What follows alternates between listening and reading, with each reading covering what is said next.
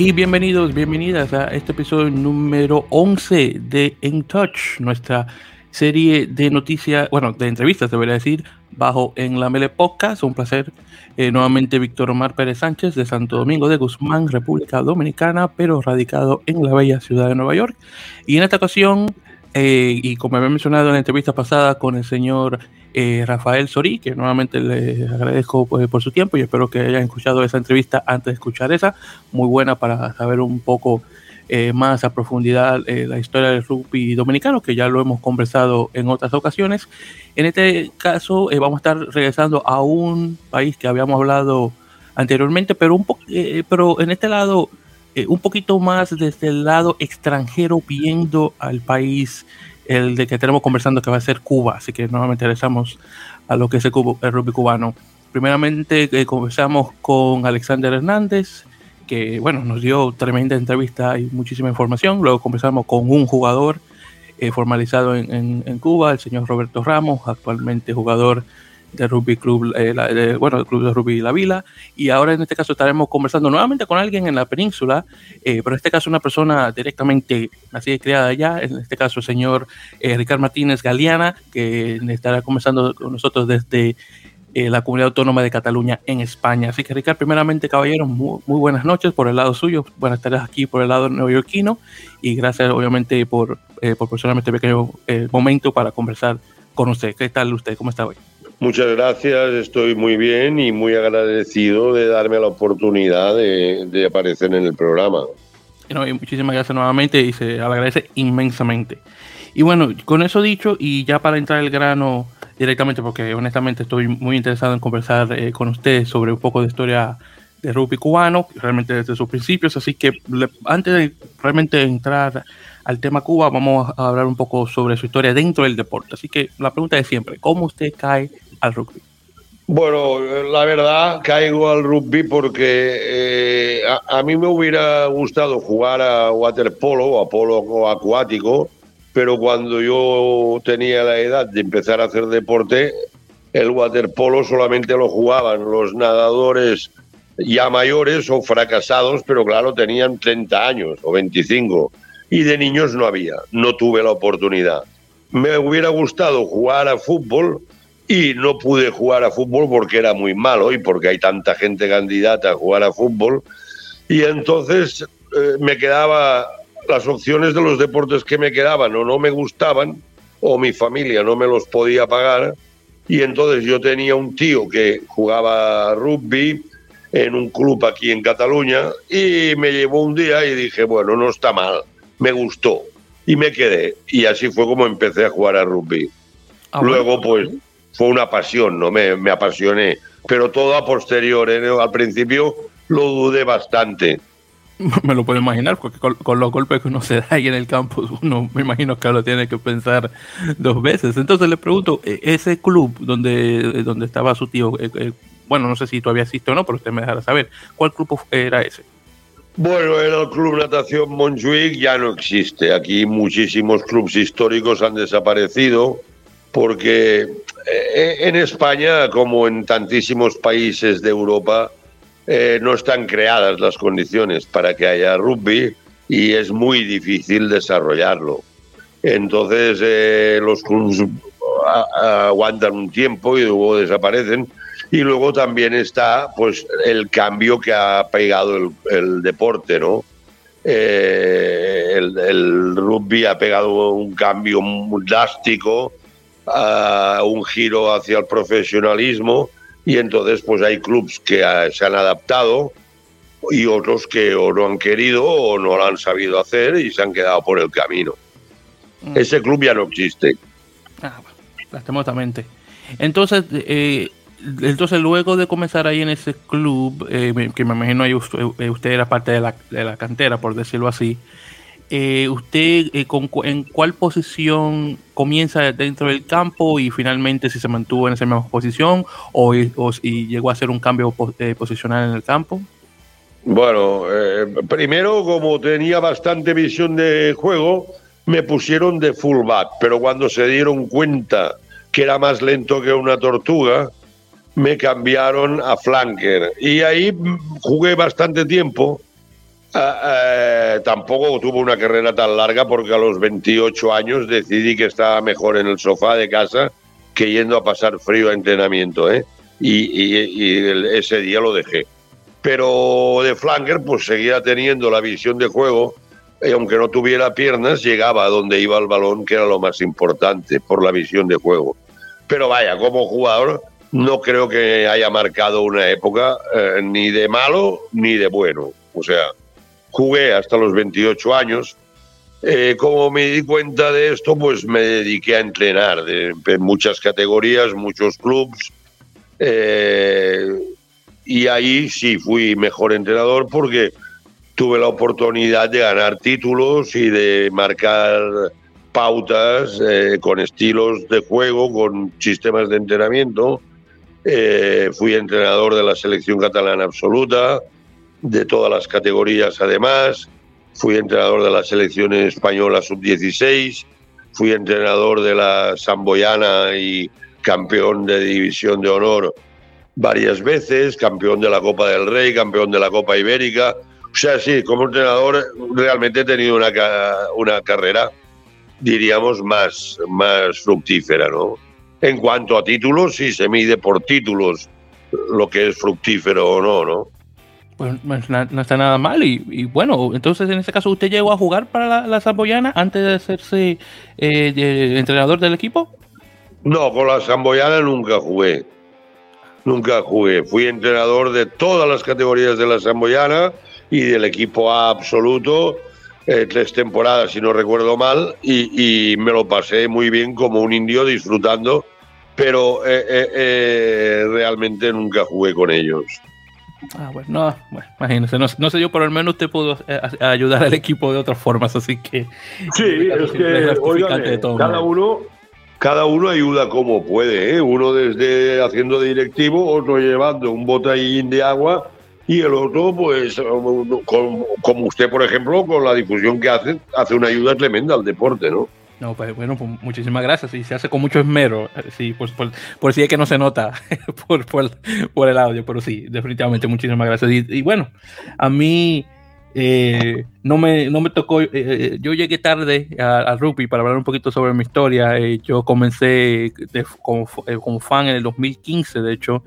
en una vida pasada yo trabajaba de guía turístico acá en la ciudad de Nueva York y trabajaba mayoritariamente con muchos, eh, muchas personas de Gran Bretaña, Australia, eh, Nueva Zelanda y de vez en cuando alguien. Sí, claro, claro, y todos estos por rugby, claro. Exactamente, entonces siempre escuché mucho. Y mire cómo mi historia en el, en el deporte es muy interesante. Yo comienzo con los australianos hablándome de rugby a 13, de rugby league. Yo lo vi unas cuantas veces, pero honestamente no, eh, porque me recordaba mucho el fútbol americano, un deporte que honestamente no soy muy fanático y eso que vivo en Estados Unidos. Y después de ahí tuve un tiempito siguiendo eh, eh, fútbol australiano, que bueno, un deporte más extraño no puede ser. Entonces recuerdo a alguien hablándome sobre las Olimpiadas eh, que, llegaban ahora, que llegaron en 2016 y que rugby iba a estar en su formato rugby a 7. Entonces el año anterior, en 2015, decidí comenzar a, estar viendo eh, partidos para familiarizarme con el deporte, para lo que venía con las Olimpiadas. Una cosa que yo no sabía era el hecho de que la Copa Mundial iba a ocurrir en 2015 en Inglaterra. Y en lo que yo lo que hice fue que en junio, julio de ese año, 2015, eh, me puse a seguir un poco de, la selección estadounidense que estaba jugando el, este, el campeonato de la, ¿cómo se llama? Ese campeonato se llamaba eh, la Copa de, Naciones del Pacífico, se llamaba. y justamente en ese, en ese torneo vencieron a, a Japón por 20 a 9, creo que si mal no recuerdo, la última vez que Estados Unidos le gana a un seleccionado japonés, aun cuando Eddie Jones estaba en, ese cargo de entrenador. Y, y, bueno, de ahí en adelante, honestamente, fue que me agarró el deporte y he estado al pendiente eh, a, estos días, que bueno, mira, ahora tengo un podcast sobre... Un, programa de radio, sí, sí. Exactamente, un exactamente, bueno, sí, un poco más radio se puede decir, pero un podcast sobre un deporte que realmente nunca he jugado, pero me ha apasionado al punto de que quiero conversar con otras personas al respecto y no solamente eso, pero enfocarlo directamente en Iberoamérica, eh, eh, que es una sí, claro, claro, lógico. Necesita, eh, necesita más eh, más enfoque fuera, obviamente, de Argentina. Y, sí, sí, claro que sí, mucha más atención. Exactamente, entonces, más que nada, más que nada eso, pero bueno, eso, esa es mi pequeña historia. Para, pero bueno, regresando a usted, que usted la ha entrevistado, no yo. Entonces, hablando un poquito sobre la Zamboyana, que por cierto, la Zamboyana, ah, no puedo decir que mi equipo favorito es la División de Honor, ese honor se lo ha llevado el Alcobendas, porque mi prima vive en Alcobendas justamente, entonces por tener familiares ahí me, me he decidido ser parte del Granate pero definitivamente de los equipos catalanes es definitivamente mi favorito, eh, por, muy, encima del Barça Rugby.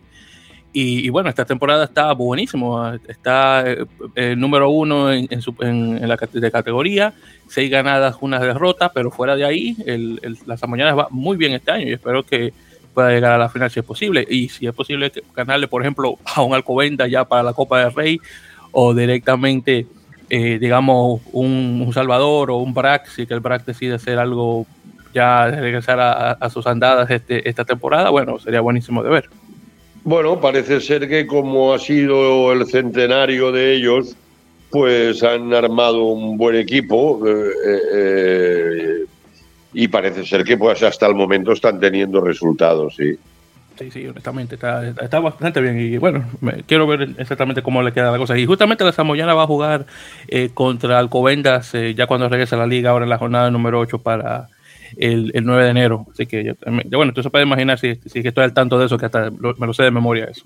Pero bueno, en, todo, caso, y continuando. Entonces, Ricardo, eh, entonces, bueno, sí, entonces me menciona, usted pasó nuevamente de, fullback o zaguero, como le dicen ahí en la, península, tercera línea, al, flanker y luego de ahí directamente como entrenador, que bueno, no está nada mal esa trayectoria. Entonces, remontándonos nuevamente al pasado. Entonces, ¿cómo llega a Cuba? Que honestamente usted tiene muchísima historia con el rugby cubano. Bueno, yo llego a Cuba por un tema de, de, mire, eh, eh, yo dejo un trabajo que tenía aquí como director general de un periódico, eh, entonces estoy muy estresado, necesito desconectar, me quiero ir dos semanas de vacaciones a Cuba, pasan las dos semanas, me quedo dos semanas más y decido que no regreso. Entonces me pongo a buscar mis contactos encuentro una empresa panameña que eh, me, me hace representante de su empresa de trading en Cuba y me instalo a vivir en Cuba. Estamos hablando de enero del 92.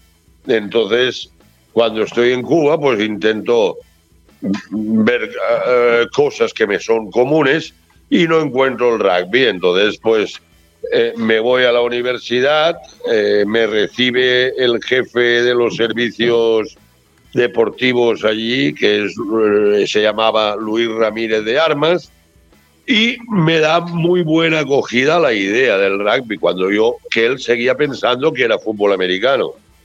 Yo, pero entonces el profesionalismo, no sé qué, digo, oiga, pero si este, el deporte nuestro es amateurs, le explico lo de las universidades británicas, etcétera, etcétera, etcétera, y me dan permiso para iniciar el equipo de, de, de rugby la Universidad de La Habana y poderlo iniciar. Y así es como empieza eh, eh, el rugby allí. Hasta el año 94, que yo ya, por razones de cambio de trabajo, por razones de una conversación con un jugador y por cómo se desarrollaban las cosas y veía yo que era muy difícil eh, desarrollarse y, progresar y crecer y yo me retiré. Muy bien, pues, perfecto en ese, en ese caso. Y eh, bueno, le pregunto, entonces el, equipo este que se comienza en la, en la Universidad de Cuba, eh, ¿aún existe ese, ese equipo?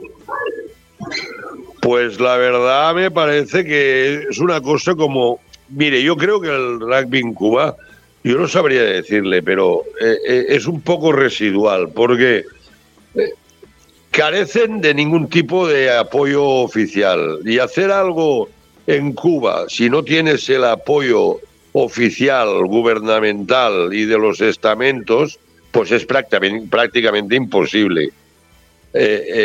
No hay condiciones para poderlo hacer y a ellos les cuesta mucho porque están muy solos, me parece.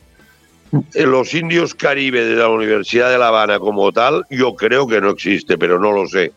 No lo sé porque nunca más he vuelto a tener contacto con ellos. Mm, entiendo. Bueno, eh, yo honestamente, eh, bueno, pues de nombre de equipos, honestamente no puedo decir que conozco, pero por lo que sé y lo que he conversado por ejemplo, con, eh, con Alexander, que actualmente se, ha convertido en mi historiador de rugby eh, cubano de por sí. Eh, veo que, creo que al menos en La Habana solamente, creo que hay, creo que son unos 7, 8 equipos que quedan, de muchísimos más que habían. Y directamente en las provincias, muchos equipos desafortunadamente han caído en, en más ahora durante el tiempo de, COVID, aunque la cosa obviamente se está tratando de rescatar. Y justamente los chicos están ahora en preparación eh, para el RAN 2022 que se va a jugar en México de, de Rugby a 7, eh, para tener un equipo oficial cubano por primera vez desde varios años, lo cual es buenísimo. Y esperamos que para 2022 ya pueda regresar el, eh, el formato de Rugby a 15 a la isla de igual manera y, con suerte jugar unos cuantos partidos internacionales que tienen, creo que desde el 2000, creo que 2013, 2014, algo así, que, que nos juegan eh, un partido internacional. Una cosa que definitivamente a nosotros en República Dominicana nos caería, nos caería como anillo al dedo. Eh, ya claro. que lo, a los chicos, los chicos les encanta jugar obviamente con, con la, las islas anglo, an, an, angloparlantes o anglófonas. Eh. Eh, por ejemplo, muchas veces se juega con tucos y caicos. Pero siempre bueno, Sí, obviamente, sí. jugar con nuestros hermanos hispanos y Puerto Rico, bueno, no va a subir de categoría por un tiempo, al menos no en 15, ah, no en 15 que yo sepa. Eh, pero algo que definitivamente me gustaría eh, ver a futuro, tener un pequeño torneo de, la, de las Antillas Mayores. Eh, bueno, aunque Jamaica no lleva por mucho. Sí, hombre, todavía, sería, pero mu- sería muy interesante como Sí. definitivamente. Entonces, es una cosa ya a futuro que cruzando los dedos yo poder ver durante, durante mi vida, si es que las cosas se, las cosas se dan bien, ojalá que sí. Pero bueno, entonces en este caso, Ricardo, le pregunto, ¿cuándo fue en ese caso que usted sale oficialmente de Cuba y de regreso a la península? Bueno, esto hasta... Es que también oficialmente eh, eh, yo de canales oficiales me muevo poco, ¿no? Por este canal. Yo, mire, yo en junio pasado eh, yo estaba residiendo prácticamente en Cuba porque lo que hacía era ir y venir, y, y- y- pero prácticamente estaba allá en Cuba Muy bien. pero estaba desvinculado del rugby, porque yo vivía, ya no vivía en La Habana, vivía en Santiago de Cuba, Mm, y en Santiago yo veía siempre pues cinco o seis chicos con un balón de rugby, pero claro, eh, eh, había un señor italiano que los entrenaba y alguna vez me saludaba y me decía, venga a entrenar, y yo le dije, pero ¿cómo va a haber más jefes que indios? Tiene que haber más indios que jefes. Tienes cinco chicos ¿Cómo va a haber dos entrenadores? Primero, a mí eh, un famoso entrenador eh, eh, galés una vez me dijo que para tener mucha, mucha nata hacía falta tener mucha leche. Si queremos tener buen nivel, pues habrá más con 2.000 jugadores que con 200. Pero si lo que tienes es 20 jugadores, vas a tener el nivel que tengas la suerte de tener y listo, y nada más, ¿sabes? Entonces, claro, eh, eh, hace, hace falta que haya gente, practicantes. Eh, para eso, en Cuba, me estoy derivando la pregunta que, que me has hecho, ¿no? Pero para eso en Cuba la solución es fácil, es que el INDER, el Instituto Nacional de Deportes, eh, asumiera el rugby como un deporte, no como una recreación. Que, que, hubiera juegos escolares, que se impartieran las escuelas. Y eso es tan fácil como querer hacerlo, ¿no? O sea, lo que pasa que no, no ha habido esta voluntad, por las razones que sean, no las sé, pero no, no ha habido. Eh, cuando yo parto de la isla, eh, diríamos que ahora, en el 2021, pero cuando, cuando me desvinculo del rugby en la isla fue exactamente en el año 1994. Yo estoy desde el 92 al 94 vinculado al 100%, dos veces por semana entrenamiento, partidos, todo con el equipo. En el año 94, eh, eh, hay una conversación que yo tengo con un jugador que teníamos en el equipo, que era el agregado cultural de la Embajada Británica. Eh, este señor eh, jugaba con nosotros, pero chico joven, estaba haciendo el social service en, Cuba. Y este chico eh, se iba y hizo una fiesta de despedida. Y yo le dije, Andrew, ¿cómo ves el rugby en Cuba? Y me dice, ¿quieres que te diga la verdad? Y digo, hombre, claro, la verdad siempre. Y el hombre me mira fijamente a los ojos y me dice, en Cuba no están creadas las condiciones para que haya rugby. Oiga, para mí es como si me hubieran pegado un disparo en mitad de la frente, un tiro en la cabeza. No volví nunca más, porque el hombre me dijo eh, eh, esta frase que eh, era lo que yo precisamente sabía perfectamente, pero que no quería escuchar. Y bueno, fue lo que oí y me hizo reaccionar y no fui más.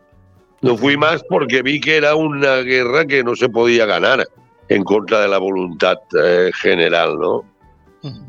Entiendo. Entonces, en este caso, usted, eh, eh, usted estaba peleando no tanto con las personas de, no tanto con los jugadores cubanos, sino con la entidad gubernamental que no quería asistir al crecimiento del deporte, me imagino, ¿correcto? Bueno, en realidad nunca me peleé con nadie, ¿eh? porque para pelearse hay que tener un oponente. Yo no, claro, hay que ponerse unos guantes y tener a otro enfrente. No, no tenía nadie yo que pelearme.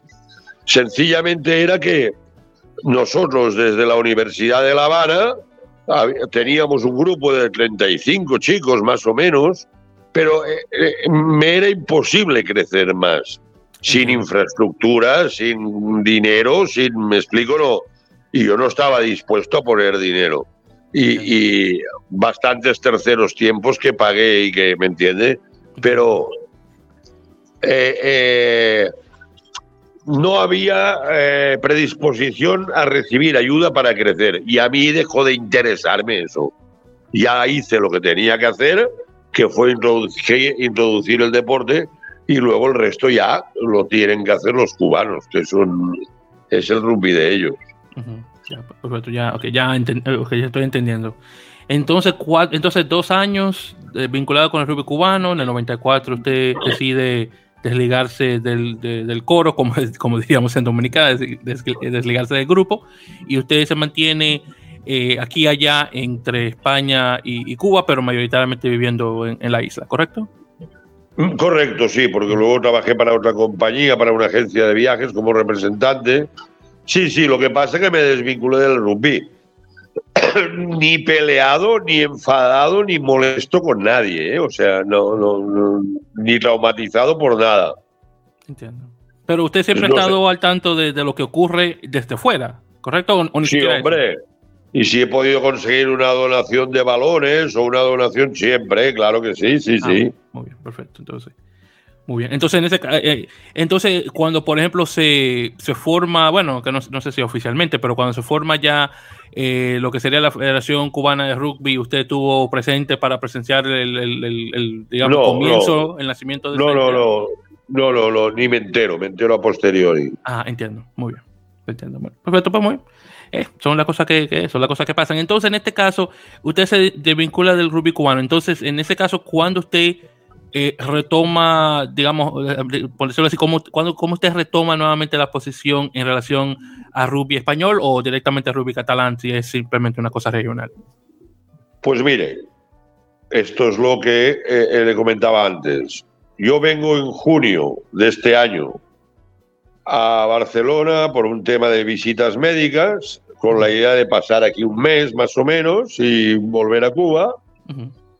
Y eh, eh, conozco a una persona que me plantea un proyecto que ha empezado a poner en marcha con un entusiasmo tremendo, un proyecto de un club nuevo, en una población nueva, donde no hay rugby, ni habían oído hablar nunca de rugby, con unas ideas nuevas, que es que el club se tiene que autofinanciar buscando recursos propios, generando negocios que puedan dar puestos de trabajo a jugadores, que puedan eh, eh, financiar al club, que puedan tener vínculo. Eh, veo cómo está trabajando, veo la idea de cómo quieren jugar, donde me plantea de que es un rugby sin sistemas, un rugby sin cortinas, un rugby sin pasillos, sin canales, sin y a mí eso me entusiasma, porque el, otro el otro rugby me, me, me produce náuseas, ¿no? Entonces decido vincularme al proyecto como loco eh, eh, y ya no regreso y desde este día estoy aquí.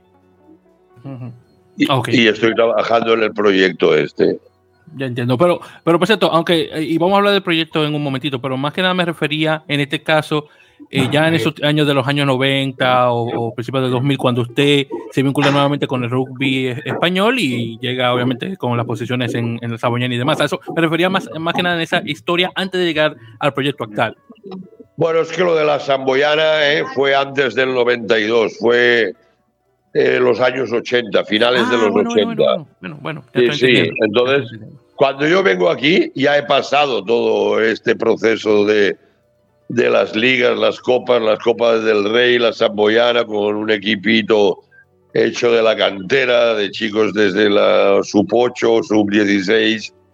Ya hemos hecho eso, sí. Ok, perfecto, ya estoy entendiendo. Entonces tú fue, okay, entonces tú fue antes del viaje a Cuba. Ok, ya, ya caí. Perfecto. Sí, sí.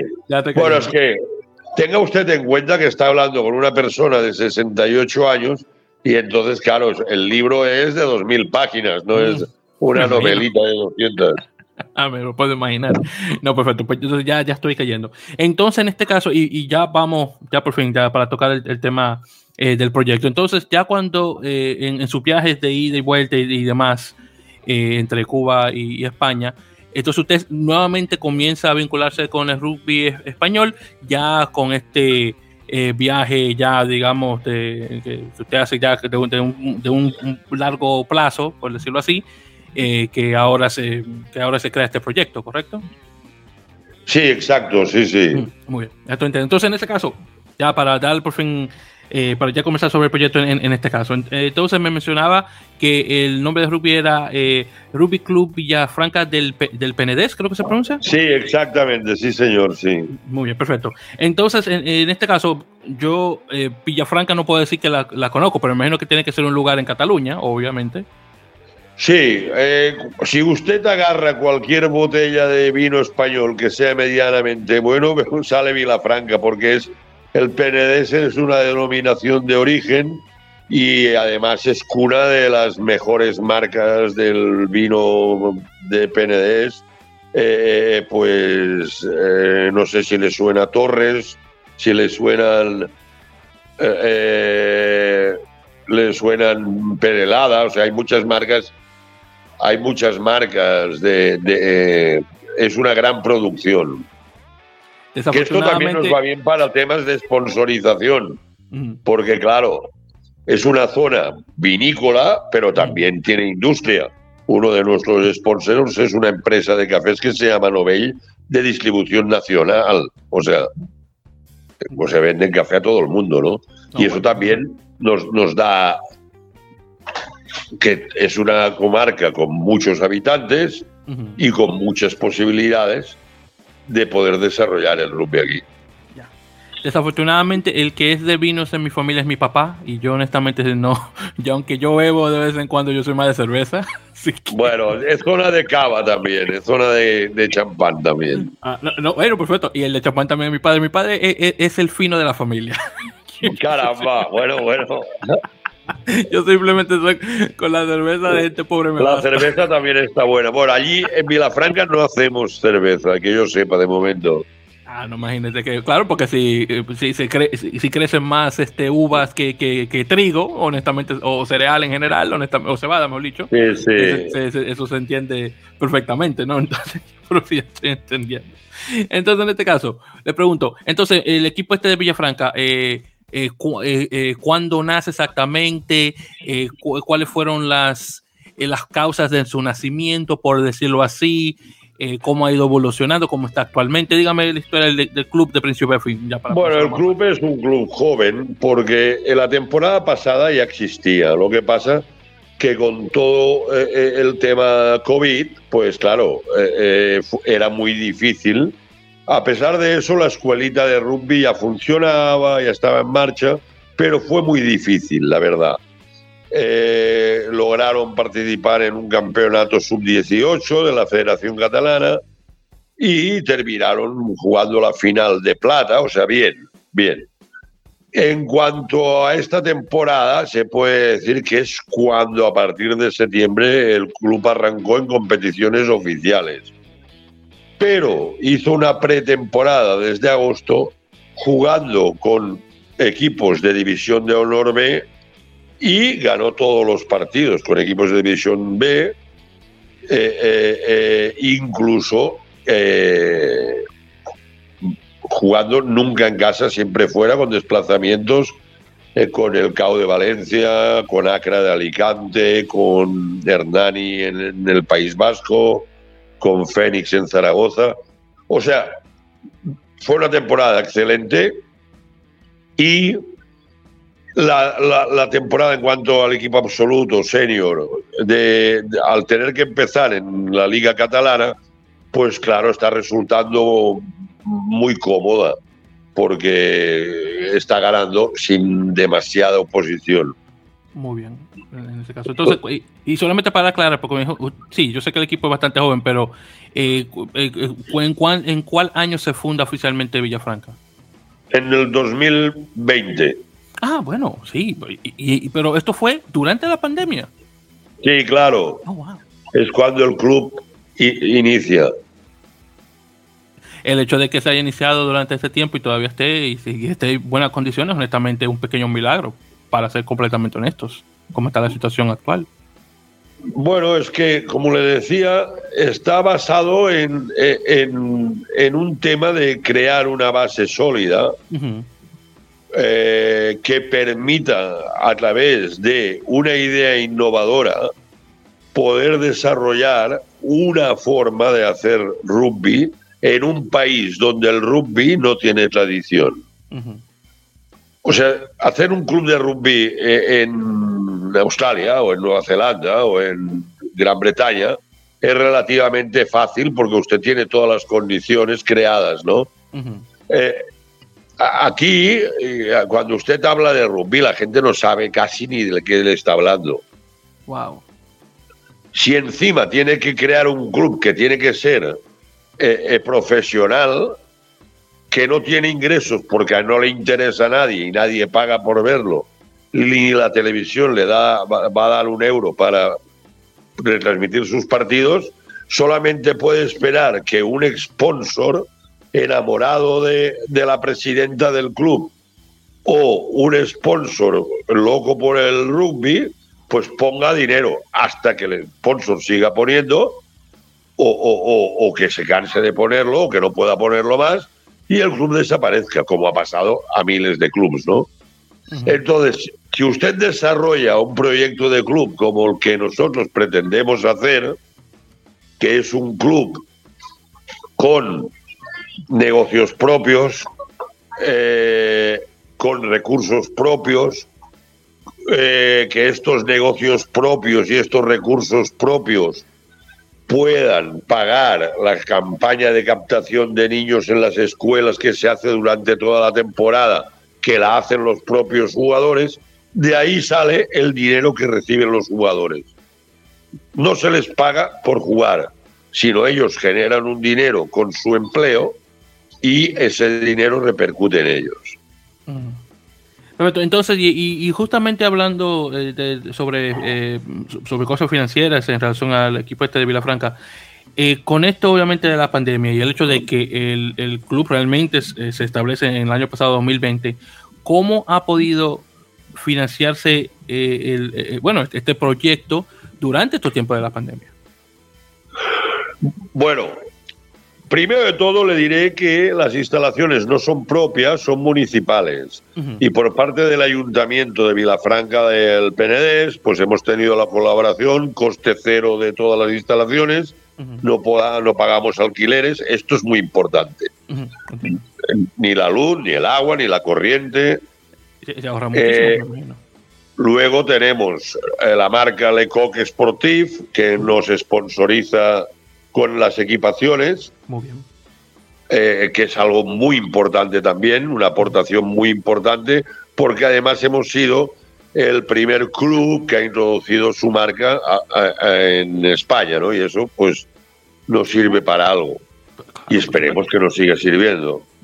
Después, eh, los papás de la escuela de rugby, los jugadores, los directivos del club, han hecho ferias donde han vendido uno de los sponsors del club es un fabricante de quesos, pues hemos comercializado en ferias de artesanías o de productos de la tierra queso, hemos vendido productos del club, hemos vendido miel. Eh, o sea, quiero decirle con mucha imaginación. Ah, con mucha imaginación, porque las cuotas de los niños de la escuela y todo esto no se cobraban al no poder practicar. No está nada mal. Entonces le, pregunto, ahora que usted menciona de quesos, ahora tengo que mencionárselo. ¿En un, ¿En un futuro es posible de que, por ejemplo, esta marca de queso le pueda comprar los derechos de nombre al Vilafranca, así como similar como está con, con el queso entre Pinares? Bueno, sería también muy cómico ¿eh? que tuviéramos dos, dos marcas de quesos compitiendo en... Pero, hombre, todo es posible. ¿eh? Por supuesto. Es que justamente por eso que le hago la pregunta. Por, en la vida todo es posible. Claro que es posible, todo es posible. ¿Por qué no vamos a vender o alquilar el nombre? Mire, de los sponsors que tenemos, no hay ninguno que exija aparecer el, su logotipo en las camisetas, pero en cambio, eh, eh, eh nosotros no lo hemos puesto, pero si viene uno y dice te doy no sé cuánto y me pones eh, eh, en el pecho, pues evidentemente se valorará a nivel de junta directiva y, se hace o no se hace. Quiero decirle, sí, ¿por qué no? Todo es posible. Pues sí, sí.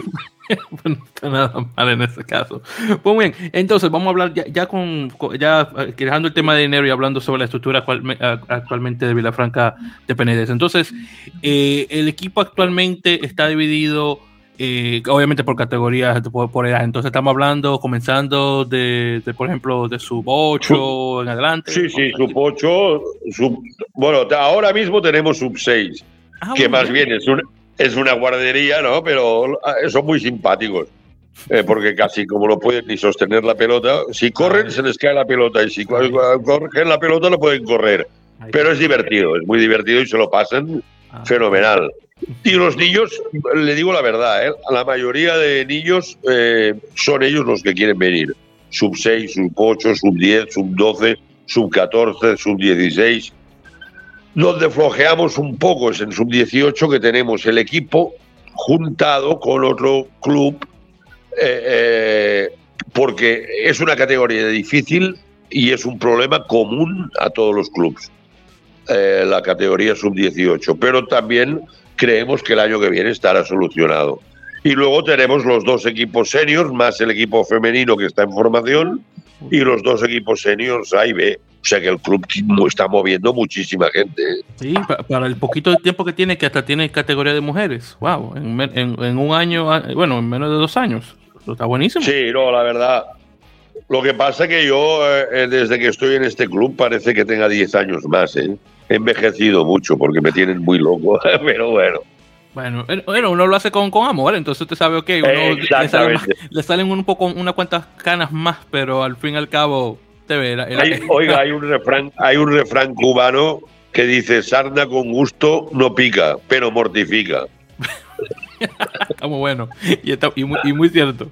Está muy cierto eso.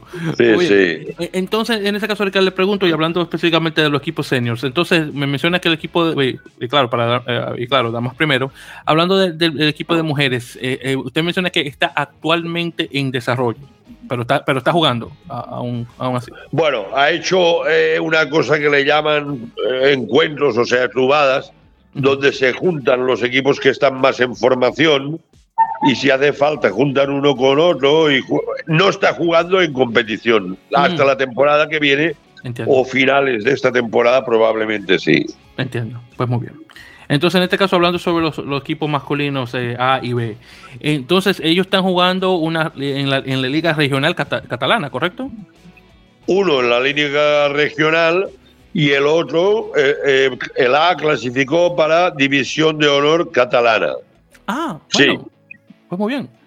sí, hemos jugado, hemos jugado tres partidos y, los tres hemos ganado de lo más bien, sí. Muy bien, entonces vamos a hacer un pequeño paréntesis en eso, porque yo, honestamente, yo sé, bueno, la división de honor, yo obviamente, obviamente está la, Serie A, después está la B, la C, pero fuera de, de, A y B, más abajo, honestamente desconozco. Entonces, para que usted de igual manera me, pueda, para que también de igual manera me pueda enseñar. Entonces, en este caso, la división de honor pasa al nivel más bajo que tendría sería un nivel eh, por comunidades autónomas, es decir, por ejemplo, hay división de honor catalana, división de honor vasca, valenciana, valenciana murciana, eh, exacto, andaluza.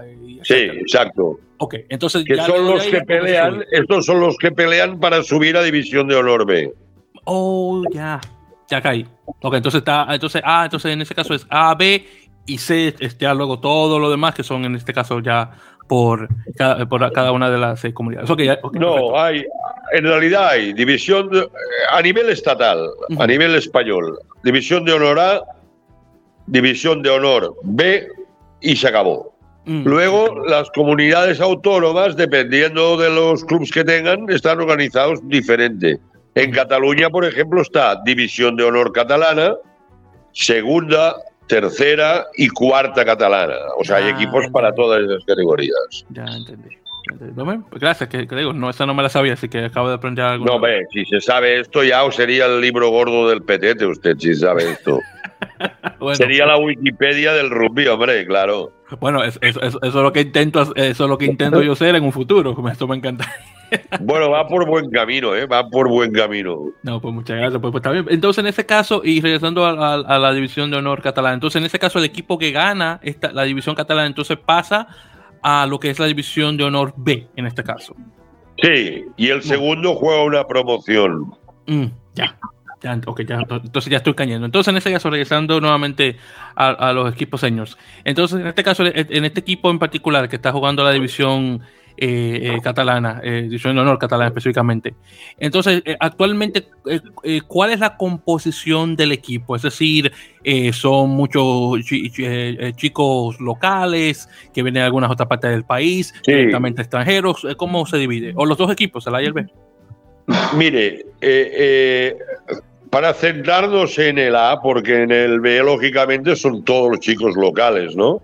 Eh, eh, eh, en el A tenemos 10 chicos locales que todos han sido entrenados en etapas anteriores en otros clubes por los entrenadores que tenemos dentro de nuestro club actualmente en serio. De estos 10 jugadores, todos son entre 18 y 19 años. Quiero decirle que todos son jóvenes. Que no podían haber jugado antes en Vilafranca porque Vilafranca no existía. Pero al empezar estos entrenadores el proyecto en Vilafranca, han querido venir de los clubes donde jugaban a jugar en Vilafranca. Luego tenemos jugadores, algún argentino que ya estaba aquí en España, que ha venido a jugar con nosotros, más algún joven emergente que ha venido a, a probar, a estudiar, y tenemos al chico este colombiano que le comentaba que jugaba en cafeteros, tenemos dos chicos georgianos también. Ok, perfecto. Tenemos, tenemos un jugador de Namibia eh, ¿algún, ¿Algún otro? ¿Internacional? Yo creo que no.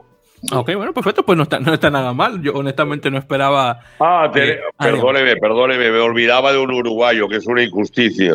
sí, sí, y, más si se menciona el argentino y no se menciona el uruguayo, ya, hay problema. Sí, sí, que lo que pasa es que es un chico uruguayo que lleva ya como 10 años viviendo en España, ah, de vino, vino de niño, pero a él le gusta que digan que es uruguayo. Ah, y, además ha sido, es un jugador formado prácticamente por, por uno de nuestros entrenadores. ¿eh? Ah, perfecto, pues es así, no, no, está nada mal. Y, mire, hasta no, yo por ejemplo no, no, me esperaba georgianos o una persona de Namibia en el equipo, así que no está nada, no está nada sí, mal. Sí, sí, sí, sí. Y, y además el, eh, los, los, chicos estos, en el tema de edades es muy curioso porque todos los que tenemos, ya le digo, 18, 19, 20, 21. El más viejuco de todos es el chico colombiano que tiene 28 años. Pero no, o sea, eh, eh, tenemos una escuela de primaria, ¿eh? Muy bien, pues nada más. Entonces, y, justamente hablando sobre el chico este que, jugó en Cafeteros Pro, porque honestamente no. bueno, tendría que buscar el listado de los jugadores porque honestamente no lo recuerdo. El nombre de él, Gerson Ortiz. Ah, ya. Ya sé con quién estamos hablando. Mira, no sabía. Yo, digo, honestamente, Gerson, honestamente, era uno de esos jugadores nuevos cuando yo por primera vez llegué a escuchar de, él. Pero no sabía que había jugado en, España una temporada o, temporadas. No sé, bueno, está, no, está. Este lo trajimos de Colombia, ¿eh? Ah, bueno, bueno, bueno. Es decir, que de Cafeteros Pro te lo trajeron a jugar a España. Mire, yo la verdad, eh, los entrenadores y yo y directivos del club nos dedicamos a ver toda la liga de cafeteros y toda la liga de... Nos dedicamos a verlo, me refiero a los videos ¿eh? Ah, de los partidos. Sí, sí, sí, sí, Nos dedicamos a verlo y qué es lo que nos hace falta y qué es lo que vemos que nos interesa más para lo que nosotros vamos cojos, ¿no? Sí, esto se ha armado así, ¿eh? con mucha dedicación y mucho amor, ¿eh? No, ha sido una cosa hecha eh, eh, tampoco con una base científica. ¿eh? Y lo contactamos a través de la Federación Colombiana, obviamente, y del seleccionador de ellos, y le hicimos la propuesta de que viniera con nosotros a jugar esta temporada. Y está aquí, y creo que está feliz, y nosotros estamos muy felices con él también. Muy bien, sí, sí, sí. Sí, porque, eh, bueno, sí, porque después de que eh, los chicos terminaron su temporada, aunque no jugaron ningún, no, pero no llegaron a ganar ningún partido, o no sé si usted, igual que mi colega eh, César, tal, vez se ha dado cuenta de que aunque los chicos no ganaron ningún partido, fueron bastante convincentes en el campo.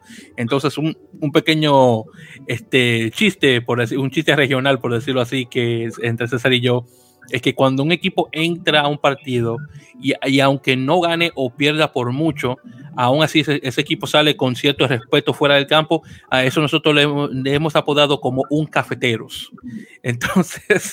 Ah, sí, le está llamando un cafetero. Entonces, ah, eso decimos un cafetero, es decir, un equipo que entra, pierde, pero pierde con, con, respeto. Con, oiga, pues eso dice mucho para cafeteros, ¿eh? Sinceramente. honestamente, porque... Porque si a un equipo que pierde con dignidad y con vergüenza eh, eh, le llaman cafete, eh, han hecho un, una cafeteros, pues me parece una cosa fenomenal. Hombre, prefiero que me dijeran han hecho una de All Blacks, ¿no? A mí. Pero bueno, si me si me va mal la cosa y me dicen han hecho una de cafeteros, Sí, sabiendo lo que significa está muy bien. Oh, pues me alegra, me alegra saberlo en ese caso. Bueno, ya usted ya es parte del grupo en este caso, ya, ya que le, acabo de explicar el chiste, pero muy bien. no, porque Está muy bien, está muy bien. No, y además es muy positivo, es una lectura muy positiva. Estoy muy de acuerdo, sí. Y Gerson, que, que, juega mayoritariamente de octavo, eh, fue, eh, no recuerdo ahora mismo de cuál, cuál fue su equipo de cantera en, en, en Antioquia, donde él salió originalmente. En la... Sí, el de es que yo por los nombres estos que le ponen ellos de pájaros y todo eso, es el de la universidad. Gatos, no gatos, creo que le llaman ellos. Bueno, sí, yo honestamente tendría que buscar, porque honestamente, yo sé que él es de... Gatos, gatos, yo creo que él es de gatos. Bueno, lo, tengo que buscar aquí para confirmar. Oiga, la segunda parte de esta entrevista de siete horas más, eh, ya hablaremos de mi época en, en, Colombia, eh, que también estuve en Colombia en el rugby. Ah, bueno, no, pues, eso lo podemos hablar ahora mismo, no se preocupe. Bueno, no, eh, no, prefiero hablar del presente que del pasado, oiga. Pero sí, yo viví, viví el crecimiento del rugby en Colombia a través de un personaje entrañable, eh, Mauro Henao, un trabajador increíble, y fui de gira con el equipo a Colombia y les llevamos ayuda de materia prima, balones, camisetas, etcétera, etcétera. Y la verdad que lo que ha hecho el rugby colombiano es impresionante, el desarrollo que ha tenido. Tengo que admitir que los chicos han evolucionado bastante y muy rápido también. Sí, sí. Sí, sí, sí, Tengo, que, tengo que darle su, tengo que dar su mérito. Los chicos han. Eh, sí, y bueno, la verdad es que viví experiencias muy buenas, pero no, no. Ya le digo, prefiero centrarme en hablar del proyecto que estamos haciendo, que es innovador, integrador y estoy absolutamente convencido que tanto en juego como en como proyecto eh, vamos a marcar un antes y un después. Se lo digo de verdad. En, cuanto al juego, eh, cuando le digo esto es porque eh, los canales, pues en, Venecia hay una cantidad de canales y en Ámsterdam tremendos, pero en un campo de rugby nunca hemos visto canales. Entonces no tenemos nosotros canales. Eh, cortinas en los teatros, pero tampoco tenemos cortinas. O sea, estamos en los principios básicos del rugby. Avanzar, apoyar, continuidad y presión y la defensa en rugby no existe porque se ataca sin balón.